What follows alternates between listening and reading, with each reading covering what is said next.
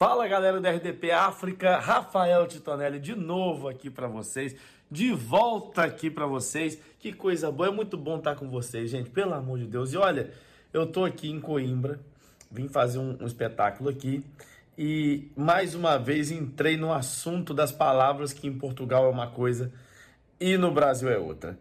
E uma das coisas que me impressionou, o pessoal falou assim: ah, é, como é que chama lá no Brasil? Aqui o, o, o, o que aqui a gente chama de atacadores. Eu falei, gente, no Brasil os atacadores são os ladrões, porque não é isso não, é o pessoal que rouba a gente. Mas atacadores aqui é para amarrar o sapato ali, né? E no Brasil é o, o cadarço, a gente chama de cadarço. Mas tem uma palavra que essa realmente me preocupa, que é o durex. Por quê? No Brasil, durex é equivalente é, ao fita cola. Aqui em Portugal, fita cola. É, não é? Fita cola. Você vai comprar no mercado, na, na papelaria, fita cola. Você não vai pedir durex. Mas no Brasil, se você chegar em qualquer papelaria e pedir fita cola, eles não vão fazer ideia do que você está falando. Porque lá é durex. E durex aqui é preservativo. O que pode gerar problemas gravíssimos, como gerou para uma amiga minha. A amiga minha, mulher casada já, né, uma vida feita, veio para o Brasil, foi trabalhar e no escritório que ela trabalhava, ela precisava de fita cola e não sabia que aqui fita cola não chamava durex. Vira para a colega dela do trabalho e fala: Ai, você tem aí um durex para me emprestar? A amiga dela do trabalho já olha assustada, fala assim: Para que você quer durex? Ela, ah, porque eu tenho um trabalho para fazer e porque o, que o, o chefe pediu e eu preciso de usar durex.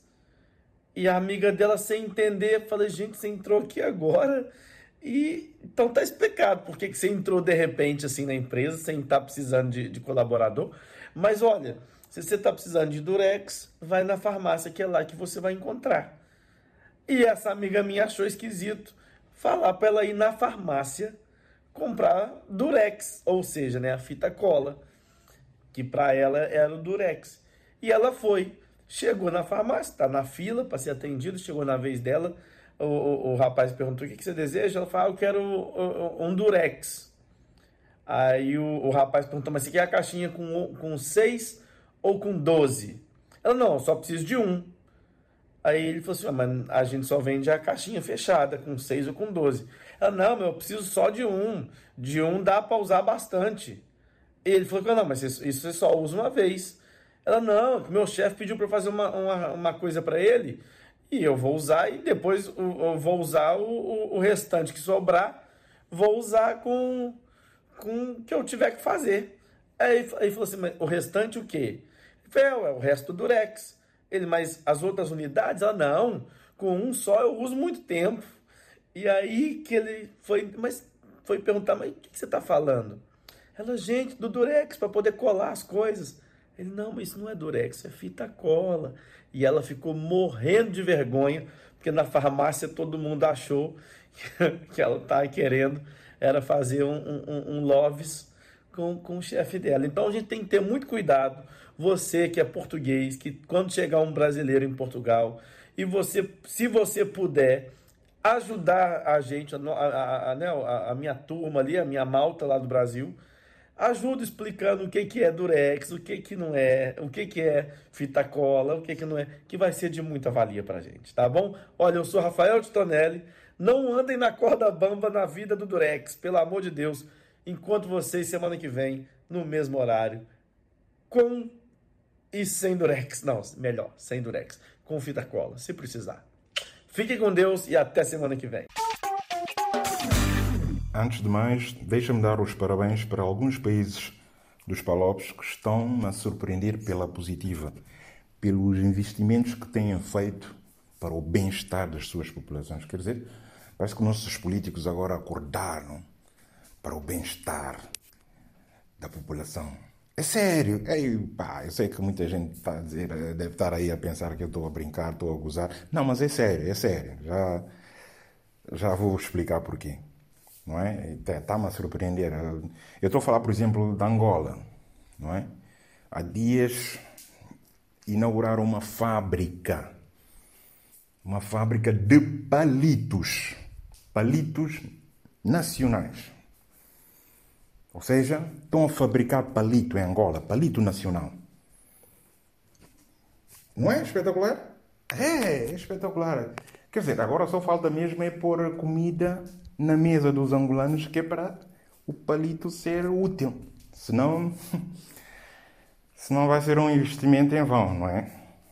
Epá, mas que belo investimento, não é? Vê-se a preocupação dos políticos com o bem-estar da população.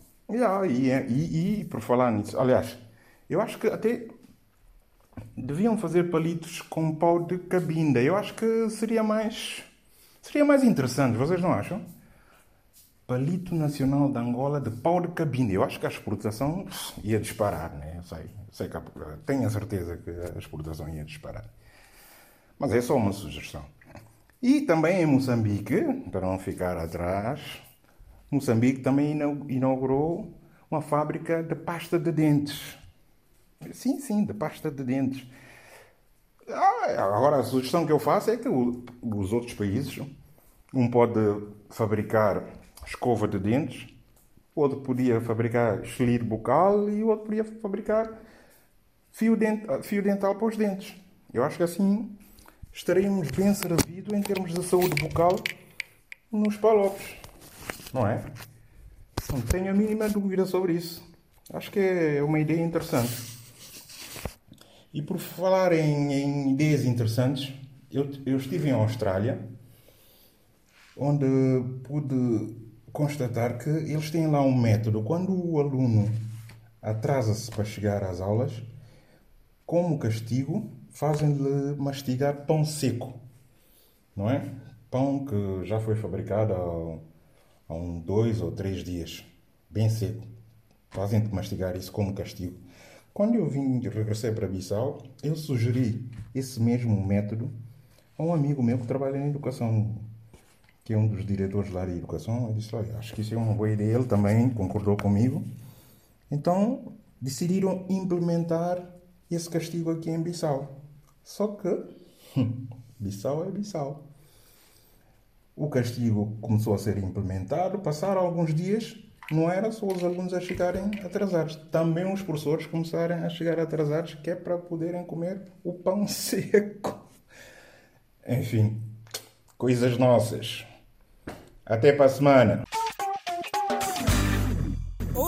Viva! Sejam bem-vindos a mais uma edição do seu, do nosso, do meu programa Na Corda Bamba. E olha, dizer que hoje é quarta-feira, portanto, quando chega quarta-feira, quem vos fala diretamente de Moçambique para o mundo sou eu, claro, o vosso humorista Elder Melembe.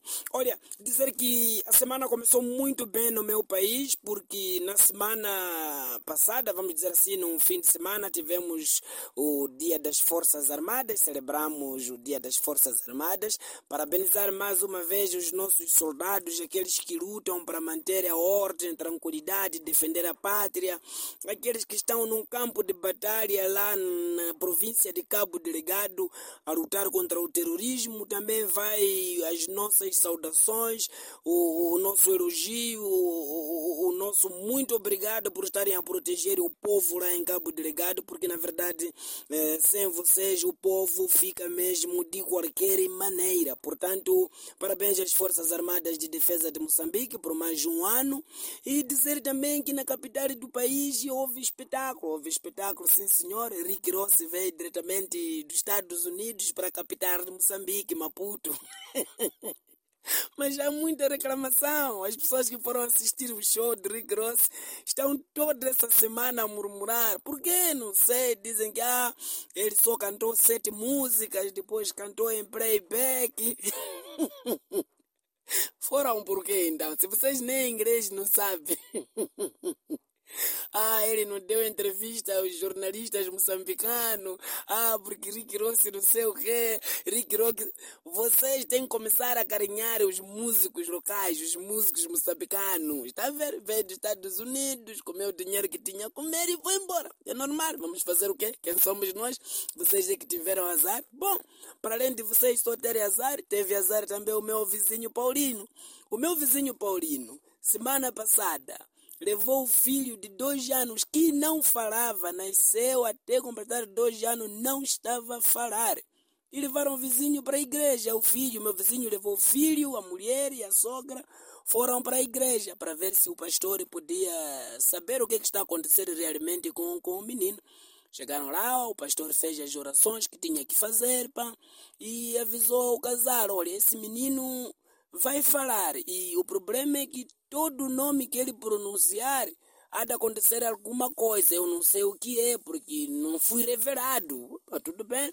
Levaram o menino para casa. E quando chegaram em casa, no meio da madrugada e tal, e o menino pronunciou a primeira palavra. E o menino disse: Vovô. Epa, então todos ficaram preocupados o que, que realmente vai acontecer, o que, que realmente vai acontecer.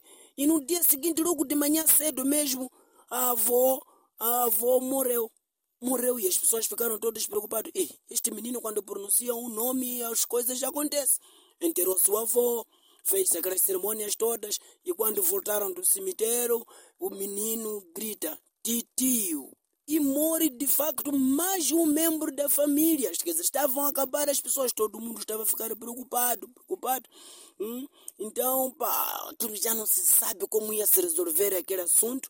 Então, o pai também já estava a ficar preocupado, muito preocupado com aquela situação, porque a família estava a começar a acabar. E no meio da noite daquele segundo dia, o miúdo diz: Papá. E o pai não conseguiu apanhar sono ficou a beber na sala, mal disposto, a mulher preocupada. No dia seguinte, o que, que acontece? Quem morre é o jardineiro. E o pai ainda está vivo. Isso é azar do meu vizinho. Ele não era o pai da criança, o pai era o jardineiro. Até pra semana! Olá, senhoras e senhores, daqui fala para vocês o vosso amigo querido Wazemba, o fofoqueiro de Angola, Cabo Verde, Santo Tomé, Guiné-Bissau, Ilhas Maurícia, Portugal, Brasil.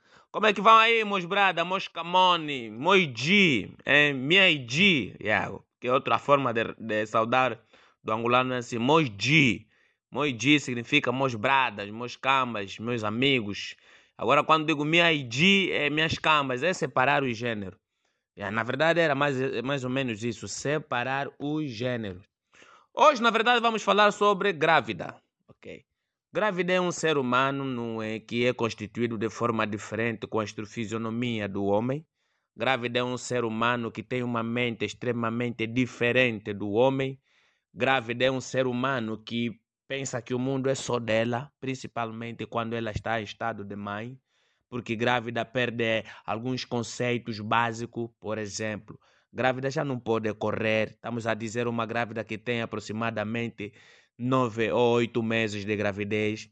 Grávida é a pessoa que mais deita saliva na, na rua, no mundo, não é? Há pessoas que às vezes têm dor de dente, têm que deitar saliva constantemente, mas a mulher, quando fica no estado de mãe, deitar o cuspe fica como se fosse puxar respiração. E o que mais me marca nas grávidas é aquele momento que elas não conseguem perceber quando vão fazer ecografia.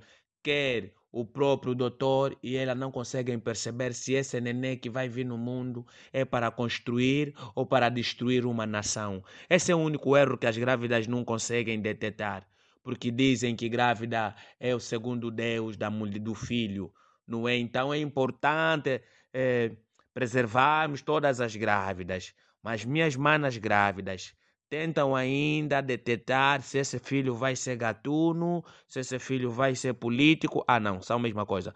Por exemplo, tens que saber detectar se esse teu filho vai ser gatuno ou vai ser polícia. Ai, pronto, outro problema, mas é a mesma coisa. Mas a minha ideia é as grávidas terem a capacidade de detectar o bebê se vai ser o que na sociedade. Não é porque nós amamos as grávidas e as grávidas são pessoas que você já não pode conquistar. Não, porque aqui em Angola, nós mulher pode ter aliança, às vezes ainda dá aquele apetite dele conquistar, mesmo sabendo que tem marido. Mas já uma mulher grávida, não, não, nós já não conquistamos. Elas é que nos conquistam, porque às vezes estão a precisar de carência, né, né de, de dinheiro para sustentar o próprio marido que ele engravidou. Esse é o único problema que há aqui no nosso país. Mas as nossas grávidas merecem maior respeito do mundo. Sim, as grávidas merecem o maior respeito do mundo. As grávidas não podem ser batidas, têm que ser amadas. Mas há uma coisa que não entendo nas grávidas quando elas estão sentadas. Eu às vezes vejo, não é a barriga toda grande e até é obrigado a abrir os pés e se posiciona. Ai da pessoa que lhe pisar nos pés. Problema gravíssimo. Por isso, para nós e o mundo, grávida é a espécie humana que mais deve ser acariciada neste mundo. Mas quando nós percebermos que essa criança vai ser matumbo no bairro, todas as mães têm que ser condenadas. Eu acho que o mundo tem que ser assim. Cada filho que cometer, a sua mãe vai para cadeia. Eu acho que nenhum político viveria com as suas mães. Passei! Ei, mori pessoal, tudo direto? Daqui quem vos fala sou eu, Lidi Cabo Verde. Mó que vocês estão, go? Estão fixe? Olha, eu aqui estou fichola, como se diz cá em Cabo Verde. Pessoal, olha, vou vos contar uma coisa. Eu fui lá no meu tio, o meu tio está todo triste, eu a dizer para ele, ó oh, tio, tu estás triste por quê, tio? Olha, tu tens muitos filhos, tu tens quê? 15, né? 15 filhos, olha, tu estás bem. Por que é que estás triste, tio? Ai, sobrinho, às vezes eu ouço as pessoas a falar que querem ter filhos Aí eu fico com vontade de não falar nada, só para eles terem filhos e aprender como é que é. Mas tu és o meu sobrinho e eu vou desabafar contigo. Ah, tio, mas por que que estás a falar isso, tio? Ter filho é bom, né? Sim, sobrinho. Ter filho é bom. O, o mal é que tens que criar os filhos, né? Sim, tio, tens que criar os filhos, mas os filhos são fixos. Olha, brincar com os filhos. Ah, sobrinho, filho é igual Pedro. Olha, eu, por exemplo, só aguento os meus e e olhe lá, né? Por vezes nem quero aguentar. Ó oh, tio, tu hoje estás um bocado chateado. As crianças, por exemplo, quando brincam, estão bem, né? Ah, sobrinho, se eu vier falar aqui contigo agora, até parece que eu sou um, um, um poeta. Mas ter filhos, basicamente é se irritar com o barulho, porque eles fazem muito barulho. Mas também é se preocupar com o silêncio, porque quando eles fazem silêncio é porque estão a aprontar alguma. Isto não está fácil. Sim, tio, eu sei que, que as crianças, quando são pequenas, dão mais trabalho, mas quando crescem é, é diferente, não é? Ah, sobrinho, quando as crianças são pequenas, temos de limpar o cocô. Mas quando crescem, temos de limpar as cagadas que eles fazem. Isto não, não está fácil. Quando são pequenos, eles, eles dão muito trabalho. E aí, quando crescem, Parecem que são pequenos, eu já não aguento. Ah, tio, mas pronto, as crianças por vezes fazem mal, mas pronto, tens a tua mulher para te ajudar também, né, tio? Oh, sobrinho, filhos é como, é como ter um, um cão, né? Todos querem ter um, mas quando faz cocô ninguém quer limpar. Oh, tio, isto está complicado. É, está complicado. Olha, ter filho é você amar a criança num dia e no outro dia você quer doar a criança, vai sair daqui, mas é. Mas, pessoal, eu até percebo meu tio, ele tem 15 filhos, pessoal. 15 filhos, não é brincadeira. Quando ele foi registrar o 15 filho, a senhora do cartório perguntou o apelido da criança, o meu tio disse Horta. Que é, ele é meu tio, né? Ele sabia de Horta, a criança também é Horta. A senhora do cartório até disse, ó oh, senhor, com 15 filhos, o senhor tem a certeza que o apelido é Horta? Certeza que não é Coelho? Bom, pessoal, eu sei que ter filhos não é fácil e ter 15 muito menos. Mas pronto, para vocês que querem ter filhos, fiquem bem. Um abraço.